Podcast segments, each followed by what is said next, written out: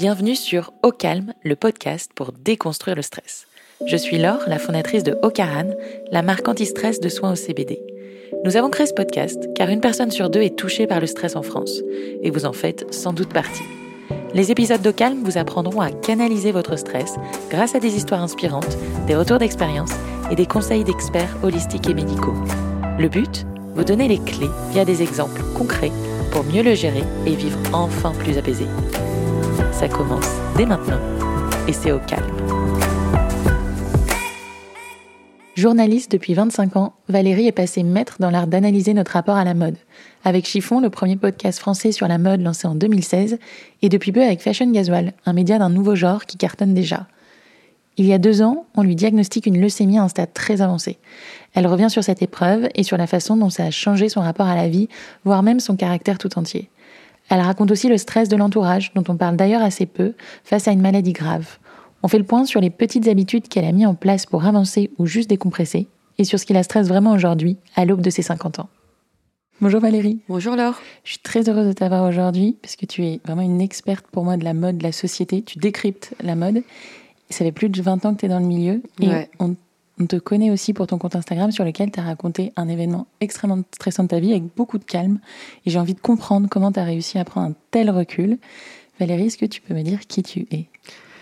Qui je suis? Euh, ben, Je suis Valérie. non, euh, j'ai 49 ans.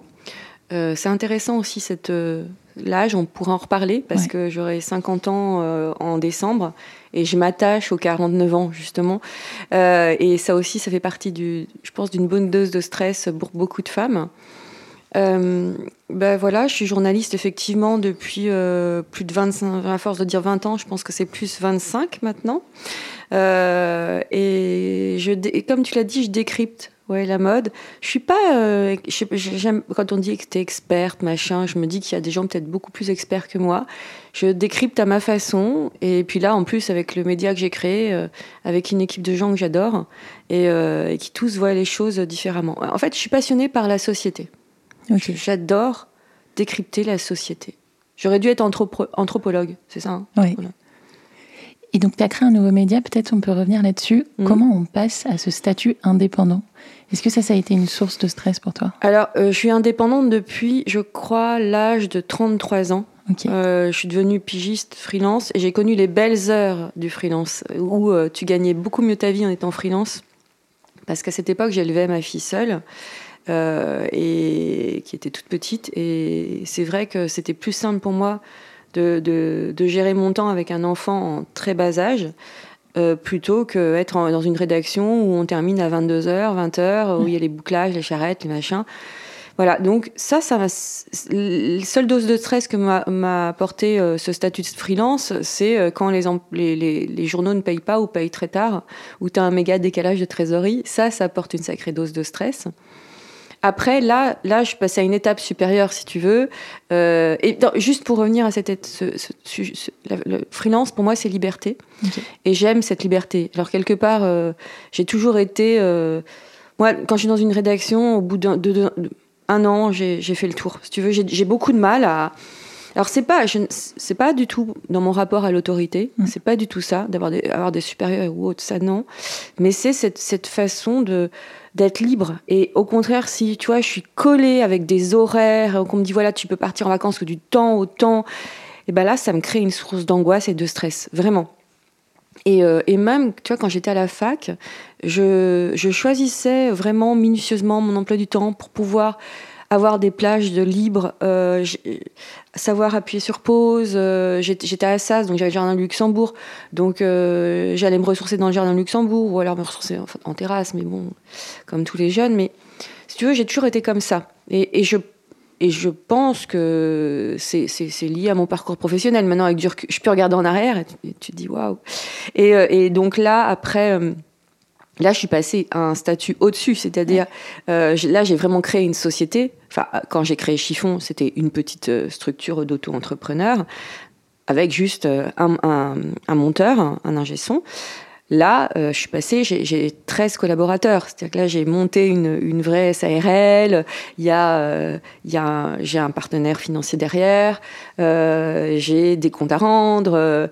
Là, je peux t'assurer que là, je me suis rajouté là une, une dose de stress. C'est-à-dire qu'il y a effectivement là, c'est plus une dose de stress financier, mais c'est une dose de stress personnel. Apprendre à gérer, apprendre à respirer quand il y a une merde, quand il y a un truc. Mm. Quand, quand je suis en train d'écrire un papier ou retranscrire une interview, que tu as le comptable qui t'appelle pour qui m'appelle pour me dire que je me suis trompé dans la facture, ou le banquier qui m'appelle pour me dire que je me suis trompé, j'ai pas signé le bon papier ou truc. Là, c'est c'est waouh. Surtout que j'ai tout fait en même temps. C'est-à-dire que j'ai carrément changé de banque. J'ai changé de tout en, en 15 jours, si tu veux. Donc, euh, et puis, monter. Mais après, là, j'ai fait. Ça aussi, je pense que c'est avec l'âge, mais j'ai, je me suis dit, voilà, avec Chiffon, qui a duré. Enfin, qui continue, mais maintenant, ça a changé de statut. J'ai fait plein d'erreurs. Donc, j'ai listé les erreurs et je me suis dit, je ne vais pas les refaire. Donc, c'est ça aussi. Et, et c'est pour échapper au stress, je pense. Et tu mentionnes Chiffon, c'est vrai que tu es vraiment pionnière dans le podcast. Ça, c'est vrai. Là, on fait un podcast aujourd'hui. Euh, euh, ça nous semble plus ou moins normal, mais toi, tu as lancé Chiffon en 2017. fin 2016. Fin 2016. Euh, le, truc est né fin 2016, mais c'est vraiment officiellement janvier 2017. Et à l'époque, il n'y avait quasiment pas de podcast. Il n'y avait pas, tout le monde me prenait pour une folle. On me disait, mais t'es complètement taré. Les attachés de presse m'ont toutes. M'ont toutes j'ai été radiée quasiment des bureaux de presse parce que je les intéressais pas. Je, c'est assez drôle parce que il y a des gens qui m'ont vraiment, qui m'ont dit, mais t'es des, copines, ils m'ont dit, t'es complètement folle, c'est quoi un podcast? Mais qui, qui va parler de mode dans la, mm. dans la radio? C'est même pas de la radio. Les, les, invités arrivaient, ils me disaient, mais elle est où la vidéo? Je dis, mais il n'y a pas de vidéo, c'est de l'audio. Et j'ai mis un an à. Mais je savais que ça allait très vite arriver, j'avais senti ce truc. Donc ça m'a plutôt amusé, mais c'est vrai que quand, dans l'introduction, tu parlais de la maladie, et pour moi, il y aura vraiment, euh, ce que je t'ai dit en préparant l'émission, il y a l'avant, l'avant leucémie et l'après leucémie. Je pense qu'avant, j'aurais pas été capable de gérer euh, émotionnellement et au niveau stress ce que je vis en ce moment. J'aurais pas été, j'aurais pété des boulons. Du coup, on peut se permettre d'en parler. Est-ce que tu peux nous expliquer ce qui t'est arrivé en 2019 bah, Le 5 juin 2019, c'est marrant parce que je suis née un 5 décembre. Tu vois, c'est, tout un... Il y a un truc.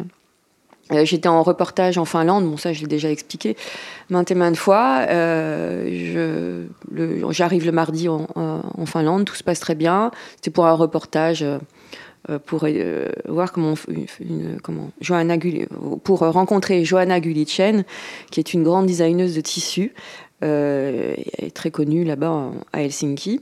Donc c'était pour passer trois jours avec elle, voir comment elle fabriquait, ce qu'elle fabrique, etc. Et avec ça, on avait, on avait l'art de vivre à la finlandaise. Euh, et, donc, euh, bah, moi, le, quand je fais des voyages comme ça, je les montre toujours. C'est vrai que j'ai une grosse communauté Instagram et les gens adorent quand je voyage parce que ça permet de montrer. Je montre les coulisses. C'est toujours pareil, je décrypte. Pour moi, euh, c'est pas intéressant de montrer la chambre d'hôtel. Regardez comme elle est belle, ma chambre d'hôtel. En fait, je m'en fiche. Moi, j'ai envie de montrer la vie en Finlande, la rue, comment s'habillent les gens, les... tout, tout, tu mm. vois. Les bonnes adresses aussi.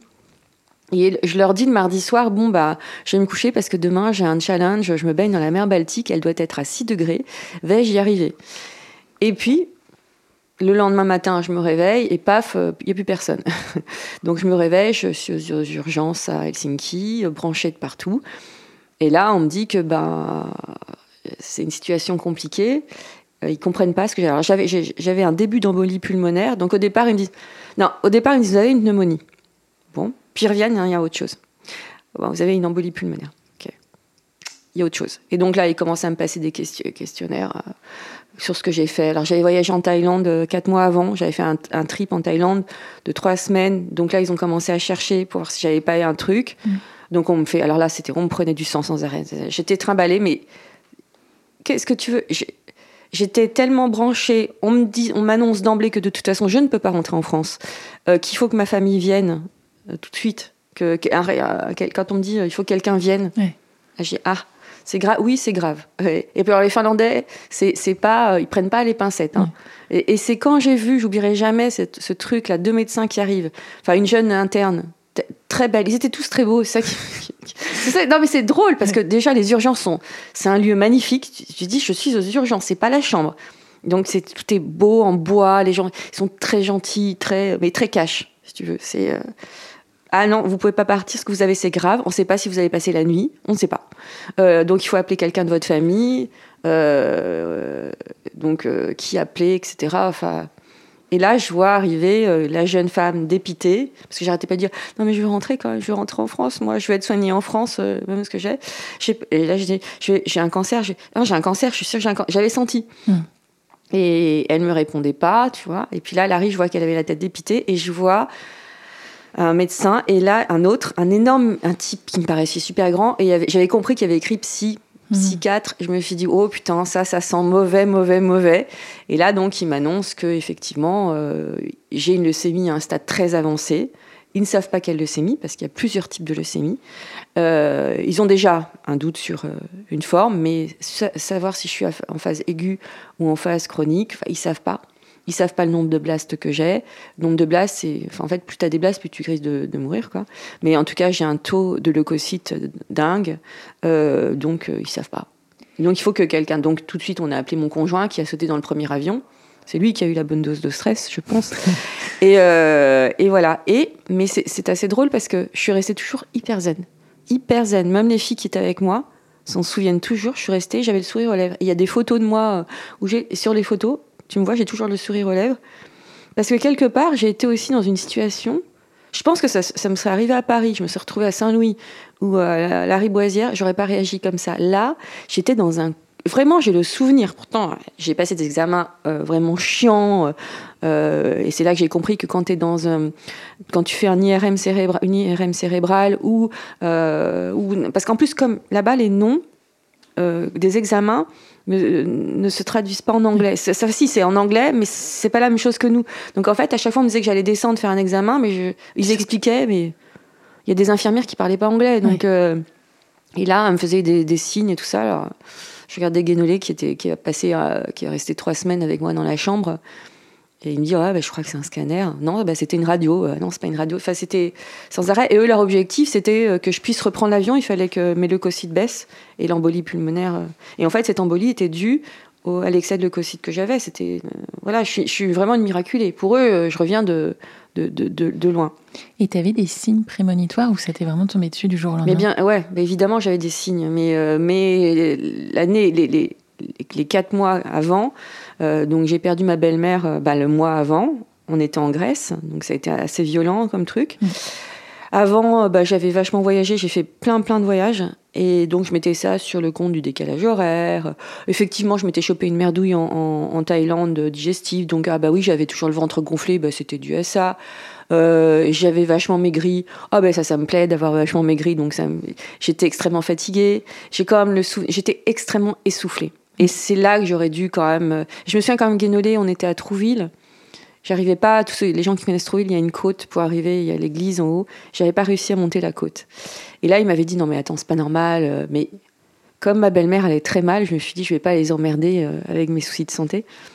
Et enfin, puis j'ai rien. Je me dis ouais, j'ai souvent mal à l'estomac aussi, mais c'est le stress et puis je me reposerai pendant les vacances.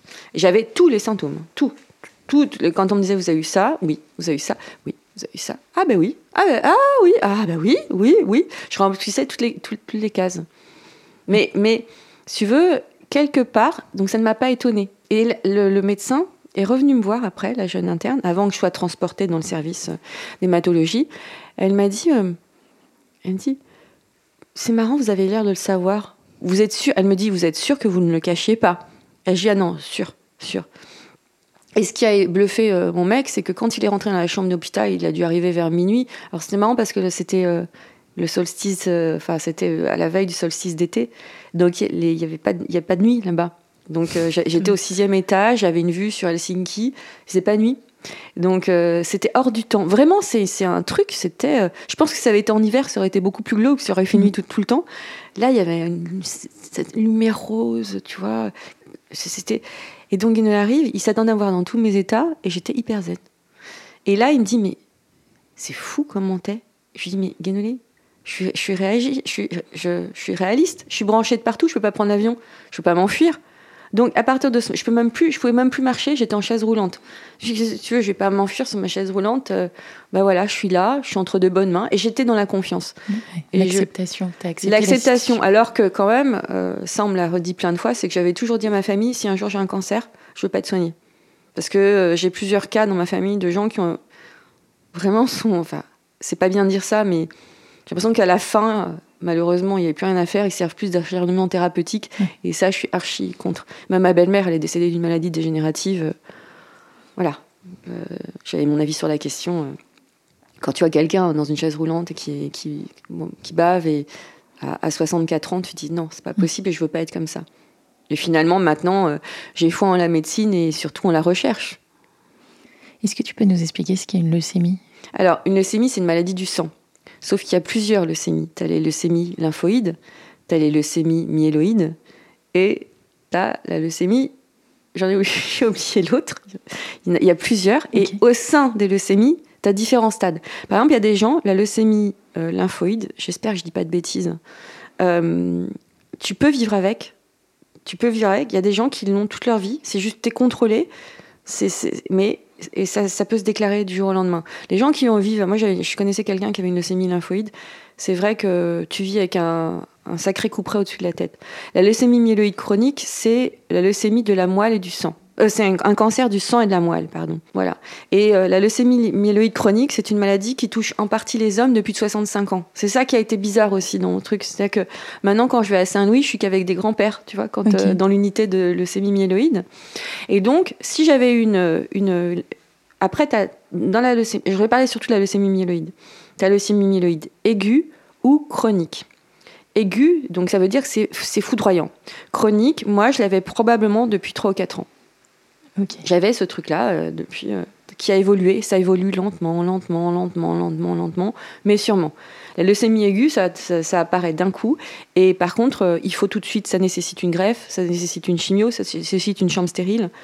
Et moi, j'étais à deux doigts de basculer en, en aigu aussi. C'est-à-dire Finlande, ils ont hésité. Hein.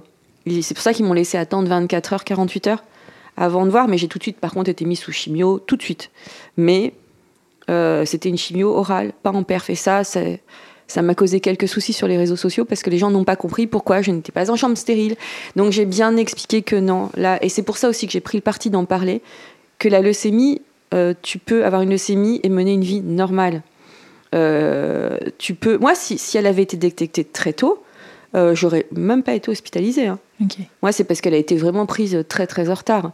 Euh, mais mais j'aurais cette chimio, j'ai une chimio à vie. Encore, je suis entrée dans un protocole de recherche pour me la faire arrêter plus tôt parce que la première, ça a marché. Il y a que quatre traitements.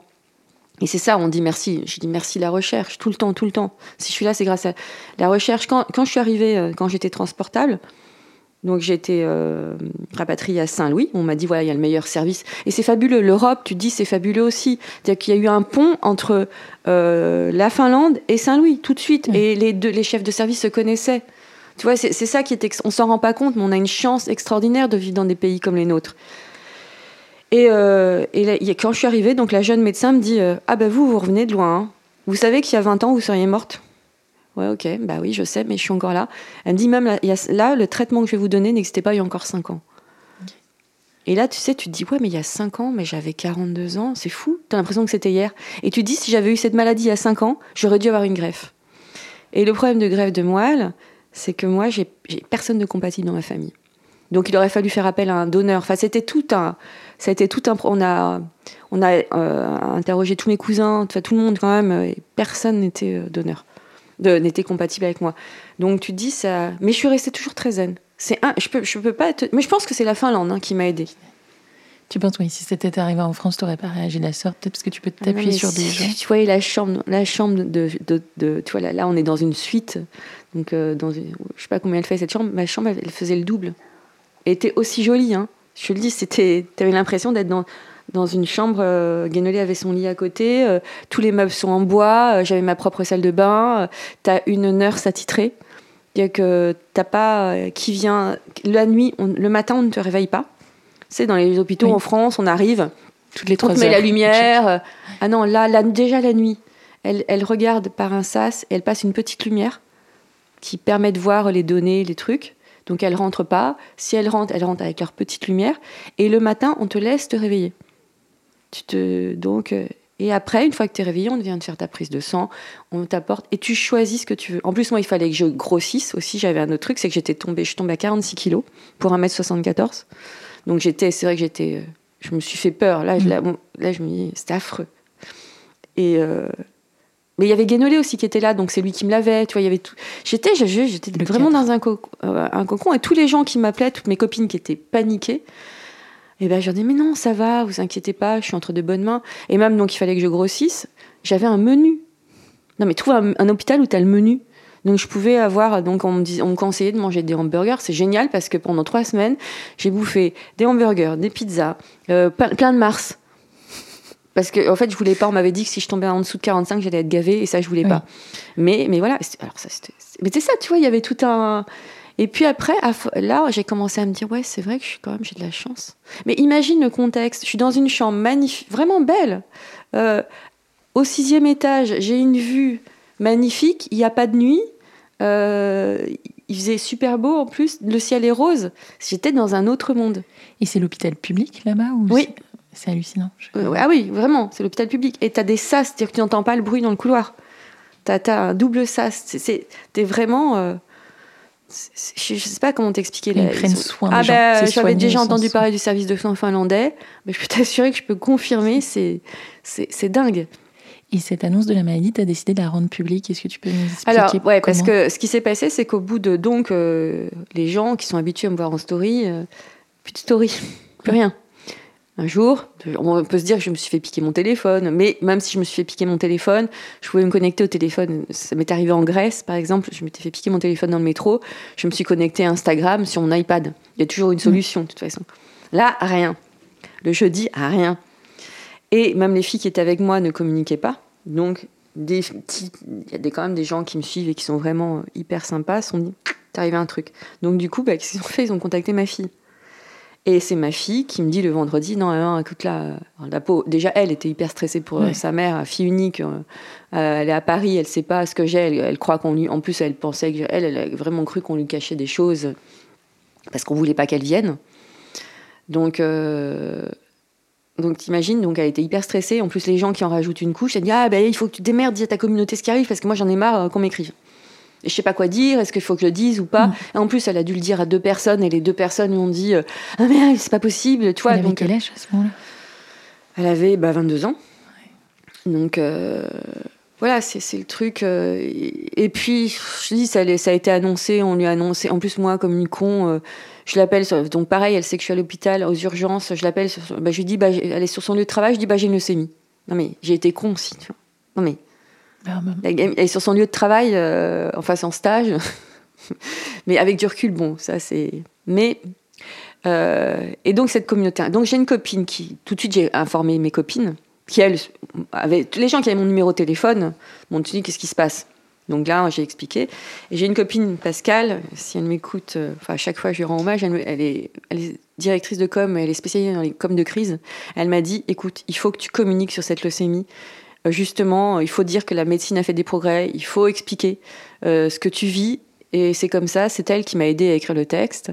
Et, euh, et elle me dit surtout, faisant un truc positif et pas pathos. Et d'ailleurs, moi, je voulais pas du tout faire du pathos. J'allais pas montrer, euh, mm.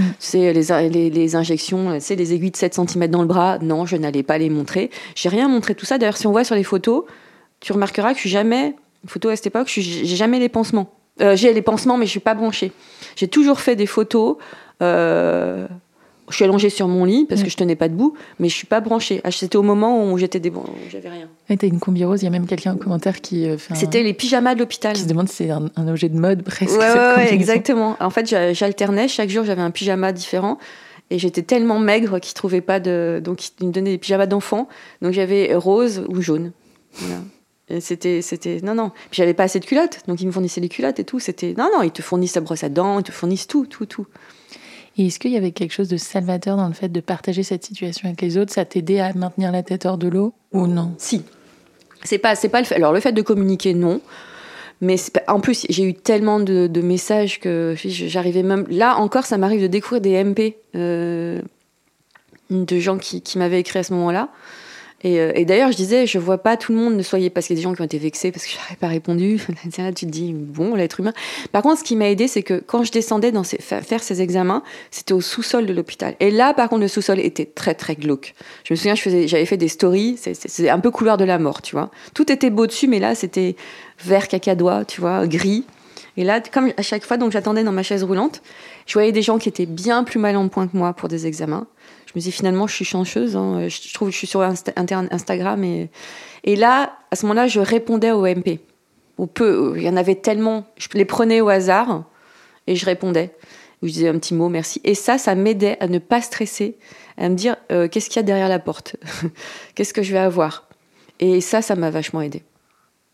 Et euh, ensuite, sur la, partie plus traitement, ça a duré combien de temps et qu'est-ce que tu as mis en place dans ta vie pour. Euh, eh ben, tout de suite, de toute façon, tout de suite, j'ai eu cette chimio. Alors, j'ai eu une première chimio orale pour vraiment faire baisser le taux de leucocytes. Ça, c'était un truc très violent. Il fallait que je boive 6 litres d'eau par jour. Et je ne sais pas si vous vous rendez compte, mais 6 litres d'eau, c'est énorme. Et donc, c'était les infirmières étaient allez, allez, allez, allez. C'était tous allez, cul sec. Non, mais j'avais l'impression d'être devant des verres de shot, tu vois. Et j'avais les bouteilles. Et à chaque fois, on me dit, il faut les. Bon, et certains jours, j'arrivais pas, donc on me perfusait. Mais ça faisait, c'était mieux parce que c'était, il fallait évacuer par les reins, donc il fallait évacuer, évacuer, évacuer.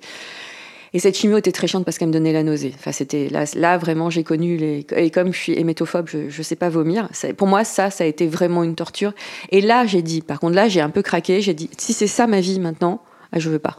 Non, non, là, il faut me trouver autre chose. Là, c'est pas possible. Ce n'est pas possible. Et on m'a rassuré. On m'a dit que c'était juste pour faire vraiment baisser le taux de leucocytes. Et en fait, j'ai vu tout de suite que le taux baissait. Le premier jour, non, les taux ont continué à commencer à augmenter. On continue à augmenter. Normalement, on, doit être à 10 000, entre 5 000 et 10 000 leucocytes, normalement. Tu vois, si tu as un rhume, tu as 12 000, si tu as la grippe, tu as 14 000. Moi, j'étais à 575 000. Donc, euh, ils n'avaient jamais vu ça là-bas. Et, euh, et mais, bon, et, puis ma mère m'a fait rire, elle m'a dit écoute, tu sais, c'était pas ton heure, hein. C'était pas ton heure, c'est tout. voilà. et, du coup, ça m'a voilà, c'était le côté euh, assez rigolo. J'ai pris les choses. J'ai moins ri quand je suis arrivée à Saint-Louis, par contre. Mais, pour finir, après, euh, bah oui, donc j'ai pris ce médicament jusqu'à ce que j'arrive à Saint-Louis et on m'a dit à Saint-Louis, vous allez changer. Mais quand je suis arrivée à Saint-Louis, là, ça a été un choc. J'ai rien contre Saint-Louis. Mais là, tu dis, l'hôpital public français, parisien. Je suis arrivée là, j'ai dit au mec, je dis, ah, non, non, non, non, non, moi, je reste pas là. Là, je me retrouve dans une chambre plus petite que cette salle de bain, avec du personnel débordé, euh, euh, pas, spécialement avenant, mais ça je comprends parce qu'elles ont tellement de boulot, je les défends, mais vraiment je les admire, ces, les infirmières dans l'hôpital public. Et là, je, dis à mon mec, je dis non, non, non, non, non, non, non, non, moi je reste pas ici. Je ne reste pas ici. Là, là, je commençais à craquer par contre. Et, euh, et en fait, tout de suite, on m'a dit, écoutez, euh, ouais, j'ai demandé ce que c'est possible. C'est mon, mon, Après, je suis bien entourée aussi. Mon beau-père est médecin. Il y avait mon médecin généraliste qui appelait tous les jours en, en, en Finlande. Et m'avait dit, je pense que tu vas pouvoir avoir demandé euh, l'hôpital de jour. Et là, tout de suite, on m'a dit oui. J'étais yes, je vais pas rester ici. Je t'assure, si j'avais pu partir en courant, je me vois, je me vois accroché au bras de mon mec. Dis vas-y, vite, on sort de là, on sort de là, on sort de là. On sait jamais s'ils viennent me chercher. Non, mais vraiment. Et après, donc j'ai été chez moi. Et ça c'est bien, bien. Tu vois, ça c'est la chimio qu'ils m'ont donnée a fonctionné tout de suite.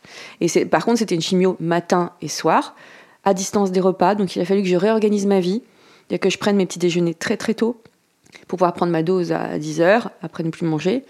Et le soir, bah, dîner avant 19h. Donc, au début, comme j'étais malade, mais quand j'ai commencé à avoir une vie sociale, ça a été un peu compliqué. Et maintenant, j'ai depuis cette dose a été baissée il y a seulement un mois. Je prends les, les comprimés que le matin. Donc je, je les prends le matin, après je mange pas pendant deux heures. Donc ça, je peux avoir une vie sociale et retrouver le plaisir de, de, rester en terrasse avec des copines. Parce que je le faisais quand même, mais quand tu arrives et que tout le monde mange et toi tu as déjà mangé, tu te dis bon...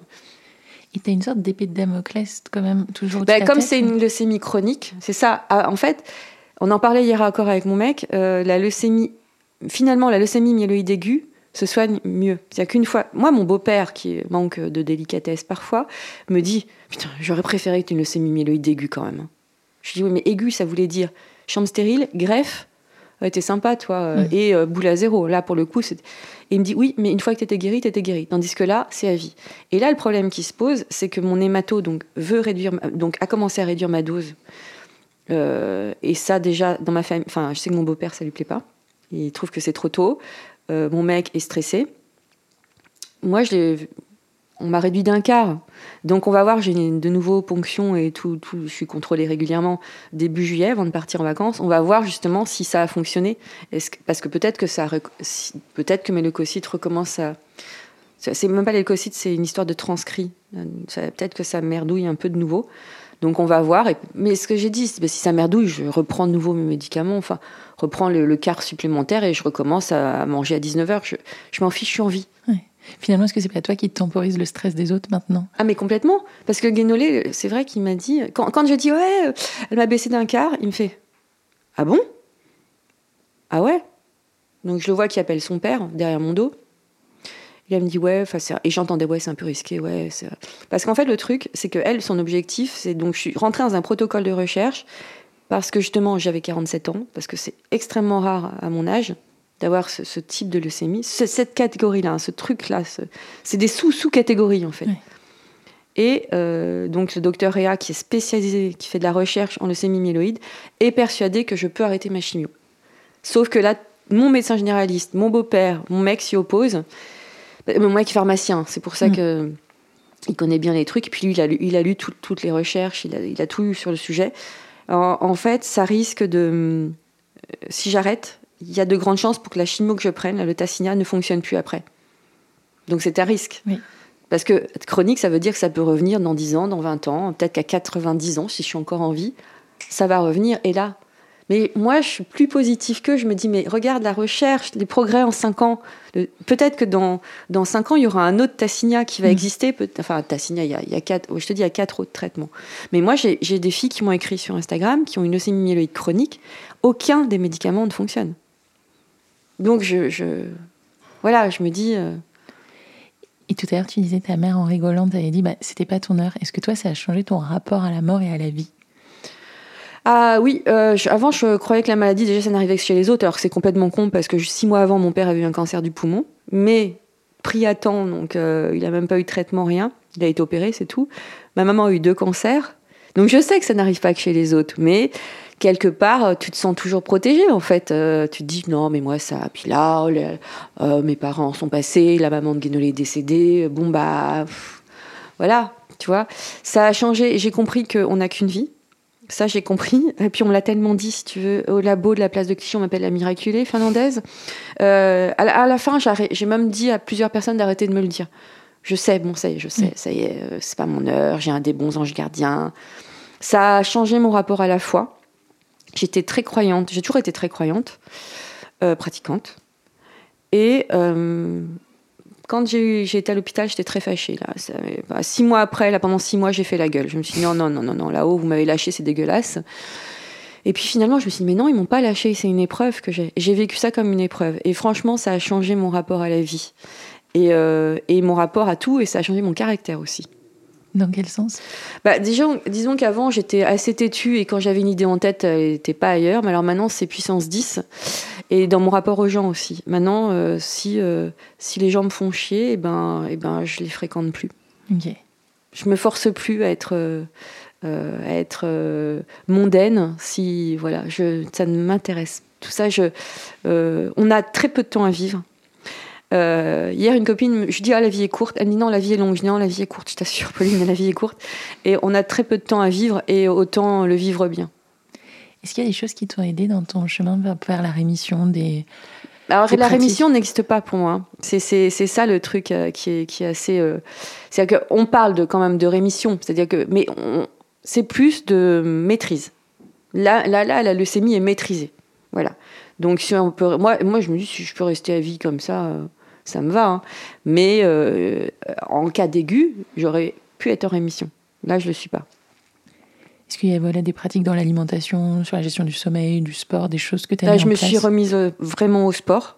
Bon, c'est aussi lié à l'âge, hein, on en parlera après, mais je me suis remise euh, vraiment au yoga parce que j'ai trouvé, j'avais beaucoup, beaucoup de vertiges et j'ai encore des acouphènes. Ça, c'est encore, je vis avec des acouphènes maintenant.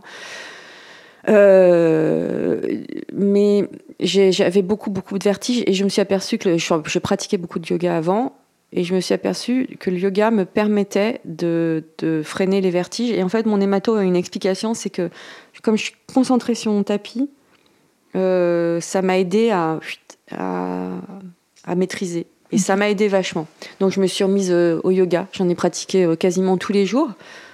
Et, ça m'a vraiment aidé à être plus zen. Non, hein, c'est pas du tout ça. Mais au moins, c'était surtout pour les vertiges. Ok. Et tu as fait d'autres bouleversements dans ton style de vie? Bah, L'alimentation, non, parce que j'ai toujours été, si on rentre dans le truc, j'ai toujours fait attention à ce que je mangeais. Euh, je, mange toujours les 5 fruits et légumes par jour. Euh, non, j'ai toujours. Justement, c'est ça que je me suis dit, mais c'est dégueulasse là-haut. Vous été dégueulasse. Justement, je fume pas. ok, euh, je bois du, vin à table parce que j'aime le vin, mais je, je, suis jamais dans l'excès. je suis plutôt justement contre le fric. J'ai toujours été très contre le fric parce que j'ai peur de grossir, parce que voilà.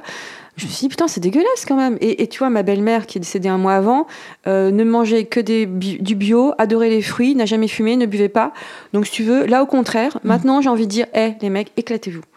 Non, mais c'est plutôt ce que je dis à tout le monde. Je dis, mais arrêtez, là, de vous, vous coller des, des, manger du bio, le machin. Euh, mm. Il vaut mieux les circuits courts d'ailleurs, c'est encore autre chose. Mais tu vois, arrêtez de bouffer des graines, enfin arrêtez de vous, vous euh, voilà. Non, au contraire, au contraire, j'ai envie de dire, vivez quoi.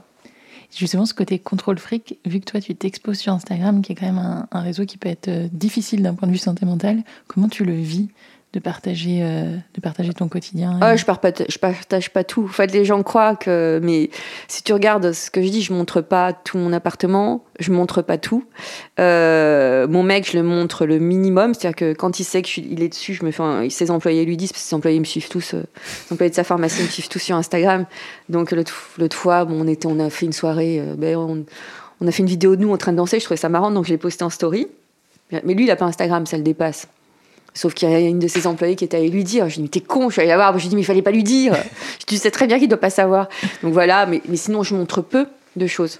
Mes parents, euh, mon père, si jamais il apparaît dessus, il me tue parce que lui, il me suit sur. Lui, mon père, j'ai su qu'il était sur Instagram, il me suit. Euh, c'est une façon de suivre sa, sa, fille et sa petite fille unique. Donc il voit un peu ce que je fais. Donc justement, je fais attention aussi.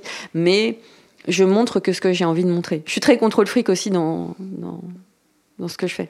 Et la santé mentale, ça te parle? Tu t'es fait accompagner après euh, justement cette épreuve que tu as traversée? J'ai, ouais, alors j'ai, été accompagnée obligatoirement parce qu'en fait, le, le, le, Tassinia, le médicament que je prends, peut avoir des répercussions psychiatriques. Euh, avec des tendances suicidaires. Donc plus la leucémie, plus, enfin, la menace de la mort et tout. Euh. donc j'ai été suivie obligatoirement. Ça faisait, ça faisait partie du protocole, mais en deux, ça a été réglé en deux séances. Euh, donc de temps en c'est plus mon conjoint qui lui a, été très atteint euh, parce que sa maman. Puis, il a pris l'avion deux fois en urgence, une fois pour, pour sa mère et une fois pour moi. Une truc. Pour lui, ça a été, ça a été extrêmement dur. Et moi, j'ai plus, non, j'ai plus peur de la mort, mais toujours pas pour moi, pour mes proches. C'est intéressant que tu parles de ton conjoint, parce qu'on dit souvent que les aidants euh, finalement prennent plus de stress lui, il a pris une... Je me souviens qu'il avait, il avait des. J'espère qu'il va pas entendre. Il va me tuer s'il écoute euh, cet épisode, mais s'il n'aime pas que je parle de lui. Mais c'est vrai qu'il des matins, enfin, il se réveillait la nuit, il voyait, il croyait que la mort venait le chercher. Lui, il a eu beaucoup, beaucoup de mal, beaucoup, beaucoup, beaucoup de mal. Et, j'ai minimisé aussi ma fille. Ma fille euh, a dû aller voir un psy après. Et elle, c'est vrai que j'ai pas pensé à elle. Parce que je me suis dit, elle est grande, elle a 24 ans, enfin 22 ans, c'est maintenant qu'elle a 24 ans. Elle est grande et c'est vrai que ça, Charlotte, j'ai mal géré le truc. C'est vrai. Mais je pouvais pas tout, gérer non plus. Euh, et puis à ce moment-là, il y a un autre événement, c'est que je sortais mon livre. J'ai fini mon livre sur mon, sur mon lit d'hôpital en Finlande. Donc euh, la promo de la tournée a commencé euh, en plein mois d'octobre sortie du je tenais pas encore debout. C'est que j'ai fait de la, tournée. Je, par exemple, j'étais à la foire du livre de Brive. Quand je vois les gens, les gens se penchaient vers moi, je les voyais en double. Si tu veux, je, c'était, pour moi, ça a été très très dur, mais je l'ai fait et c'était un moyen de m'en sortir aussi. Ça, mm. c'est le côté. Euh, merde, euh, j'ai ça. Si par contre ça, ça je peux te dire, j'ai échappé à la mort. Euh, bah c'est pas maintenant qu'elle va venir me chercher, c'est ça. Et par contre, en, en, je, en voiture, dans les trucs comme ça, euh, j'ai très peur en voiture parce que j'ai échappé un accident. J'ai eu un grave accident avec ma fille quand, elle était petite. Et ben maintenant, c'est je conduis. Euh, je veux pas être conduite. C'est comment expliquer? Je me dis, je veux pas mourir d'un accident de voiture alors que j'ai échappé. Euh, merde, tu vois. voilà, c'est plus. J'essaye de tourner ça à la dérision en fait. Et c'est quoi ton plus grand stress désormais? Euh, bah, D'avoir un autre cancer. Je pense que là, euh, là c'est parce que c'est pareil, c'est mon beau-père dans toute sa délicatesse qui me dit Tu sais, j'avais, il était à la maison, puis je, me touchais l'estomac. Euh, il me dit à l'estomac Ouais, un peu. Il me dit Ah non, là, il faut faire un examen, tu sais, hein, parce que c'est pas parce que tu as une leucémie tu peux avoir un cancer ailleurs. Ok, merci. là, je vous dirai jamais ça aussi. Et mon médecin généraliste, lui, par contre, m'a dit Oh, oh. As une on a une, de toute façon, on a une chance sur trois de développer un cancer dans la vie une chance sur deux, même je crois maintenant. Bon, bah ça y est, t'as eu ta dose. Hein. Lui, il est plus, donc j'écoute. Euh, mais c'est d'être. Et puis mes proches, surtout ma fille, mon mec. Euh, voilà, c'est ça. Et tu disais au début de l'interview que tu as 49 ans. Ouais. Et tu travailles dans un milieu qui est quand même euh, parfois pressant pour les femmes. Mm. Comment tu vis là Oh, je crois que c'est. Alors, le milieu dans la mode est pressant pour les femmes, mais il y a aussi la société qui est extrêmement dure avec les femmes. Ah, moi, je le vis super mal. Alors là, ça me stresse. je suis infernale en ce moment. Euh, je crois que cette année, là, euh, je vais faire chez tout mon entourage.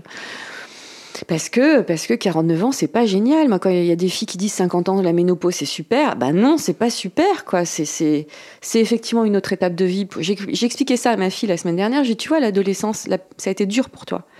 Euh, et ben, pour moi, c'est maintenant que c'est difficile. pour moi, l'adolescence, c'est pas tout ce qui était pas été difficile, mais maintenant, c'est extrêmement difficile. Parce que, tu vois, encore, je suis, je, je, je, suis pas ménopausée, je, suis encore, euh, j'ai pas du tout de symptômes, j'ai pas, j'ai pas, mais j'ai super peur et, de, de, voir, quand même, tu as ton corps qui change, tu as ta peau qui change, tes cheveux changent. Et, j'ai beau avoir les meilleurs, justement, j'ai les meilleures crèmes de la terre, j'ai les meilleurs compléments, j'ai accès aux meilleurs compléments alimentaires, j'ai accès à tout, mais quand même ça change. Et je me dis, mais non. Et puis surtout, le nombre de copines qui se retrouvent larguées par leur mec, parce que ça, on n'en parle jamais. Euh, les mecs qui, à 50 ans, se barrent avec des filles plus jeunes, mmh. euh, ou ou se barrent tout court euh, parce qu'ils en ont marre et qu'ils veulent changer de vie. Euh, moi, toutes mes copines de fac ont divorcé. Je suis la seule en couple. Je suis la seule en couple. Et toutes mes amies de vie, c'est-à-dire que les amies de vie, ce sont les copines que j'ai rencontrées sur un trajet de vie en fait. Et ben pareil, euh, elles sont divorcées. Donc elles sont seules, donc seules à 50, 55 ans comment veux-tu C'est hyper difficile de retrouver un mec parce que les mecs de, de cet âge-là, qu'est-ce qu'ils veulent? Ils veulent quand même des filles plus jeunes, mm. minces, euh, par idée. Euh, tu vois, c'est tout un truc. Donc, tu as ça, tu as l'aspect sentimental, tu as l'aspect professionnel. À 49 ans, tu dégages, 50 ans dans les boîtes, euh, tu coûtes trop cher, tu pars, tu te retrouves sur le carreau, il faut que tu te réinventes. Euh, la santé, enfin tout, tout, le corps qui change. Euh, c'est pour ça que moi je fais, je dis aux filles, je le dis, il faut faire du sport, il faut, il faut faire attention à l'alimentation. Ça, par contre, là, déjà que j'étais contre le fric avant, maintenant je suis puissance 1000. Euh, il faut, euh, ouais, je me dis que c'est super dur. Et puis quand tu bosses dans la mode, c'est encore pire c'est quand même très hypocrite comme milieu parce que là, on n'arrête pas. Sur Instagram, on te dit body positive, hashtag body positive, hashtag euh, vieillir c'est super, hashtag. Euh, il y en a, il y a un autre mot maintenant que body positive. J'ai vu ça passer, euh, je sais plus. Eh, faut arrêter parce qu'il y a des filles qui prennent le body positivisme, mais qui que tu, les vois, c'est j'assume mon corps de ronde. Très bien, non mais très bien. Mais après, elles vont, on les voit en train de soulever de la fonte et pour essayer de, de maigrir. Non mais tu vois, y et ça, ça m'énerve. Donc je me dis, voilà, je crois que tout ça, ça rend les gens un peu dingues. Après, c'est une démarche purement personnelle parce que de toi, j'ai vu, j'ai refait, euh, bah, comme on est dans l'année de 50 ans, mes copines de fac, je les ai revues. Et c'est vrai qu'il y en a qui ont pris vachement cher, tu vois.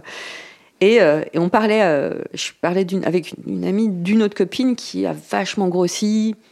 Et en fait, elle le vit super bien. Elle en a rien à foutre. Elle aime pas le sport, elle aime bouffer eh ben, je trouve ça génial. Moi, je sais que je, suis pas, je, le vivrais très très mal. Mais c'est un truc personnel. Et je pense que justement, toutes ces deux, les nanas qui disent, tu vois, je sais pas, qui se montrent. Moi, je, quand je, montrais le yoga, c'était déjà, je faisais de la pub pour ma prof de yoga. Et puis, euh, et puis surtout, c'est pour dire, voilà, c'est pour votre santé. Mm. Je pense que si aussi j'ai aussi bien accepté la chimio, c'est aussi parce que je faisais beaucoup de sport. Voilà. Mais, euh, mais bouger, bouger, bouger. Pour les gens qui se plaignent, hein. parce qu'il y en a qui se plaignent pas. Quand tu te plaignes pas, c'est génial. Mais c'est pas évident. Je trouve que c'est très dur, très très dur. Et Fashion Gasoil, du coup, c'est un moyen de te mettre à ton compte et de t'affranchir de, de, tout ça. Est-ce que c'est un hasard que ça arrive ben Non, parce que j'étais déjà indépendante depuis très longtemps. Ben déjà, créer un podcast alors que personne savait ce que c'était, c'était. Mais Fashion Gasoil, j'ai toujours rêvé euh, de créer un magazine. Ça, c'est vraiment, j'ai toujours rêvé d'être Anna Wintour. Euh, c'est con, mais voilà, depuis que je suis toute jeune, je voulais être Anna Wintour. Et justement, s'il n'y avait pas eu cette leucémie, ouais, je me l'aurais pas fait, je pense. Et là, je me suis dit, il faut que je fasse, il faut que je fasse quelque chose. J'étais arrivée au bout de chiffon, mais il faut que je fasse quelque chose. Et j'avais envie d'être avec une équipe, j'avais envie de, de pas manager, mais de, voilà, stimuler, de, de, de, faire ce que j'ai envie de faire. Et puis la presse, c'est un milieu qui est en train de se casser la gueule affreusement, et c'est enfin, vraiment horrible. Donc, euh, donc voilà, et puis euh, de passer de nouveaux messages et de d'essayer. j'avais envie de de passer des messages, surtout. Effectivement, quand, euh, quand j'ai créé Fashion Gasoil, mon attaché de presse qui m'a dit, Caroline m'a dit, euh, il faut absolument que tu parles d'éco-responsabilité. Je dis, ça me fait chier, moi. Personnellement, ça me fait chier, l'éco-responsabilité. J'en peux plus des donneurs de leçons. Elle me dit, bah, prends une journaliste spécialisée là-dedans. C'est comme ça. Elle me dit, il faut faire une partie beauté. Je dis, ah, la beauté, je connais rien. Prends une journaliste. Et c'est comme ça. Et je trouve ça génial, justement, de cette simulation. Et pour moi, c'est l'accomplissement. Je pense que Fashion Gasoil, après Fashion Gasoil, je pense que j'aurais fait le tour. Je, je, pense que si je change de voix, eh ben, je changerai vraiment de voix pour le coup. Je sais pas. Mais pour revenir à l'âge, quand même, il est arrivé un truc cette semaine et c'est important de le dire. J'ai été approchée par une, euh, par hasard par une agence, un agent d'influenceur qui me dit mais c'est incroyable, tu as 110 000 followers. C'est qui, qui, est ton agent? Je lui dis bah j'ai pas d'agent. J'ai jamais, je n'ai jamais fait de pub, je n'ai jamais fait de post monétisé. Peut-être une ou deux fois, mais c'était pour pouvoir payer euh, mon ingé son, mm. mais vraiment pas. Et elle me dit non mais il te faut un agent, mais moi je veux bien te prendre et tout. Donc euh, on discute. Et elle me dit t'as quel âge? Je dis bah, j'ai 49 ans. Et là je vois qu'elle tique. La meuf elle a 30 ans. Je dis, euh, elle me dit ah non ça va pas. Elle me dit je vais être très franche avec toi. T'es trop vieille. Et là je la regarde je dis mais euh, Sophie Fontanelle, elle, mm. va avoir 60 ans. Inès de la Fressange, elle va avoir 64 ou 65 ans. Alexandra Golovanov, elle a 52 euh, ouais. elle me dit, ouais, en fait, non, toi, t'as le cul entre deux chaises. T'es pas assez jeune, mais t'es pas assez vieille non plus. Et là, tu te dis, waouh. Donc, t'es au, au, tournant de ta vie, t'as un sacré tournant de ta vie. Peut-être, moi, je me dis, j'ai dépassé la moitié de ma vie. Euh, et tu te dis, waouh, waouh, waouh, waouh, c'est dur. Et surtout, la question se posait pas tant qu'elle connaissait pas le chiffre. Qu'est-ce qui fait soudainement qui se dit ah non là ça va pas être possible. Elle a peur que les marques soient pas intéressées voilà. les marques non elle me l'a dit clairement les marques ne seront pas intéressées. Voilà. Mais je pense qu'elle aurait dû me le dire d'une autre manière tu vois. Mais mais c'est pas grave. Bon, elle a été franche euh, tant mieux hein. mais mais bon du coup ça m'a et du coup je peux t'assurer pendant deux jours on peut tu peux vérifier sur mon Instagram j'ai pas posté de photo de moi. Ça, ça touche à l'estime. Ouais, ouais, Et euh, j'ai fait une vidéo rigolote pour Léandra Medine, qui, qui, euh, qui est co-éditorialiste dans la rue. Je voulais, voulais voir Paris, j'ai dit tiens, je vais te faire une vidéo et je me suis montrée, j'ai fait coucou, hello, tu vois. Et en fait, oh, je me dis oh, putain. Donc je lui envoie, je dis oh là mais qu'est-ce que je suis vieille, tu vois, mais. Et, et j'aurais jamais dit ça avant. Et c'est complètement con. Enfin, il y a des filles de tous les âges, hein, mais c'est, tu vois, il y a une espèce de confrontation comme ça que je trouve immonde parce que dans mon équipe, il y a des filles qui sont hyper jeunes et il y a des filles qui sont plus âgées que moi. J'ai vraiment fait exprès de prendre volontairement des gens de tous les âges. Voilà. Eh Mais ben. euh, je suis plus à la mode anglo-saxonne, tu vois. Est-ce que euh, malgré tout ça, il y a des moments où tu arrives à lâcher prise? Comment tu fais pour décrocher? Ouais, c'est très dur de décrocher parce que je travaille de chez moi. Je cherche des bureaux en septembre parce que sinon, euh, ça va finir par un divorce aussi. Parce que comme mon conjoint travaille très tôt et arrive tôt, parce qu'il a une pharmacie qui, qui est ouverte 24 sur 24, donc ils, ont un système de 3-8, de il y a trois équipes qui tournent. Donc souvent, il arrive à 17h, 18h et je suis en plein je suis au téléphone, je suis je suis dans mon bureau, j'ai une pièce à part, mais lui, il arrive, il a envie de parler. Et je dis mm. non, pousse-toi, pousse-toi, pousse-toi. Euh, ah, j'ai pas fini. Euh, arrête, laisse-moi. Enfin, tu vois, c'est vache en mm. fait. Mais je me, je me, lève, je me mets sur mon ordi, c'est-à-dire que je commence à. Les gens, ça, s'en rendent pas compte. Mm. Ça, par contre, j'essaye de le montrer sur Instagram. Les gens croient que la vie, c'est cool, euh, la vie, c'est chouette, c'est. je m'amuse. Non, je m'amuse pas. Je suis sur mon ordi à 8 h du mat'. Je check tous les mails et tout ça, je regarde tout ce qui se fait, je fais ma propre revue de presse après. Et je décroche, je dois le fermer vers 21h et à 21h, comme je travaille avec euh, les États-Unis, je vérifie les mails et tout ça. Donc c'est du non-stop. Mm. Donc pour décrocher, déjà, j'essaye de ne pas bosser un jour par semaine. Le dimanche, je n'ouvre pas mon ordinateur. Vraiment. Il y a des gens qui. Et, d'ailleurs, je suis effarée de voir le nombre d'attachés de presse qui maintenant écrivent le dimanche. Et envoient des, des dossiers de presse. Avant, ça n'existait pas, ça. Donc j'essaye de décrocher le dimanche. Maintenant, le samedi aussi. Enfin, j'essaye. Mais tu vois, la semaine prochaine, il y aura le bouclage. Donc je sais que je bosse là non-stop. Mais euh, comment je fais maintenant? Le yoga, ça me calme pas. Et je me suis remise à courir. C'est ma fille qui m'a forcé. Ma fille court beaucoup. Bah, qui m'a forcé, qui m'a dit, mais cours. effectivement, je me suis dit, putain, c'est génial. 20 minutes, 30 minutes.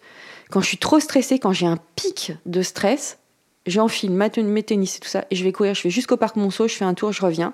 Ça fait 30 minutes. Je peux t'assurer qu'après, je suis zen. C'est ça, c'est vraiment, c'est, euh, ça fait un bien fou.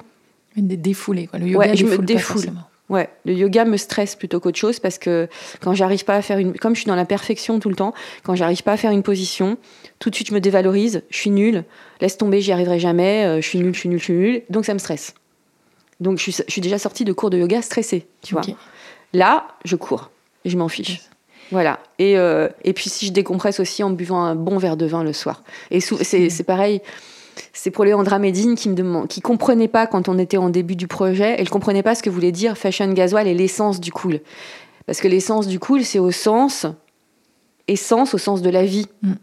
la sève, euh, le fluide, au sens philosophique. Va expliquer ça à une américaine. Mm.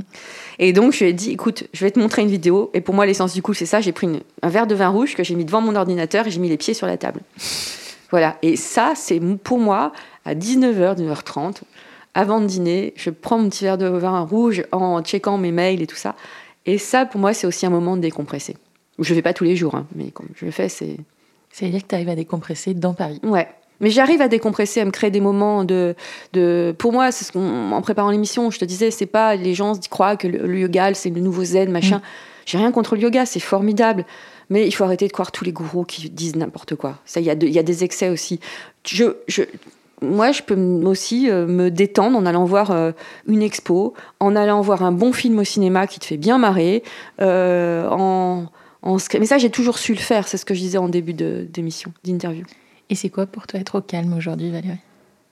C'est au sens stricto sensu du, terme, c'est être dans le silence. Et encore, non, j'aime pas le silence, c'est mettre de la musique classique être avec mes chats, mon chien et m'allonger sur le lit. Ah, ça, ça aussi, je le fais. Je déconnecte comme ça parfois. Euh, j'en ai dans certains moments de la journée, quand j'ai pas d'interview ou autre, euh, je m'allonge, je regarde le plafond et je coupe tout et je me mets dans le silence. Pendant, ça peut durer un quart d'heure, ça peut durer une demi-heure, je peux m'endormir, mais c'est un moyen pour moi de me ressourcer. D'ailleurs, tu parles de tes animaux de compagnie. On, voit ton coquard Fleur Simone euh, sur les réseaux. Est-ce que pour toi, les animaux sont importants ah. dans ce côté apaisant ah ah oui, vraiment, vraiment. Les chats, le chien, je suis heureuse quand, euh, quand euh, ils viennent sur moi, ils, ils sont contre moi. Euh, ça, c'est extra. Par contre, ce qui était le truc, on dit les animaux de compagnie, quand je suis sortie de l'hôpital, donc j'étais en hôpital de jour à la maison, tu sais que aucun ne venait me voir, même le chien. Ils avaient peur de. Pas peur, c'est que c'était pas normal. Et après, mon vétérinaire m'a expliqué que probablement je sentais encore l'hôpital. Et Fleur Simone, c'est parce que je la sortais pas. Attends, t'imagines, elle m'a pas vue pendant trois semaines, je rentre, je la sors pas. Donc c'est drôle. Et, les animaux de compagnie, j'en aurai toujours, toujours, toujours. Pour conclure, est-ce qu'il y a quelqu'un que tu admires dans sa capacité à gérer le stress, la pression et que tu me recommanderais de... Moi Non, je plaisante. Euh, quel... Ah, je, je sais pas, je trouve que c'est très, c'est très intime. Euh, et puis il y a tellement de fake, tu vois. Euh, je pourrais te donner des gens. Je dirais, bah voilà, sur Instagram, tu devrais contacter un tel ou un tel. Mais il y a tellement de fake. Oui, tu sais pas vraiment si le Je ne sais pas si c'est vraiment sincère ou pas. Donc je, je donne carte blanche. Merci beaucoup Valérie. Je t'en prie, merci à toi. Merci. À bientôt. C'est la fin de cet épisode, j'espère qu'il vous a plu et qu'il vous aura offert quelques clés pour une vie plus apaisée.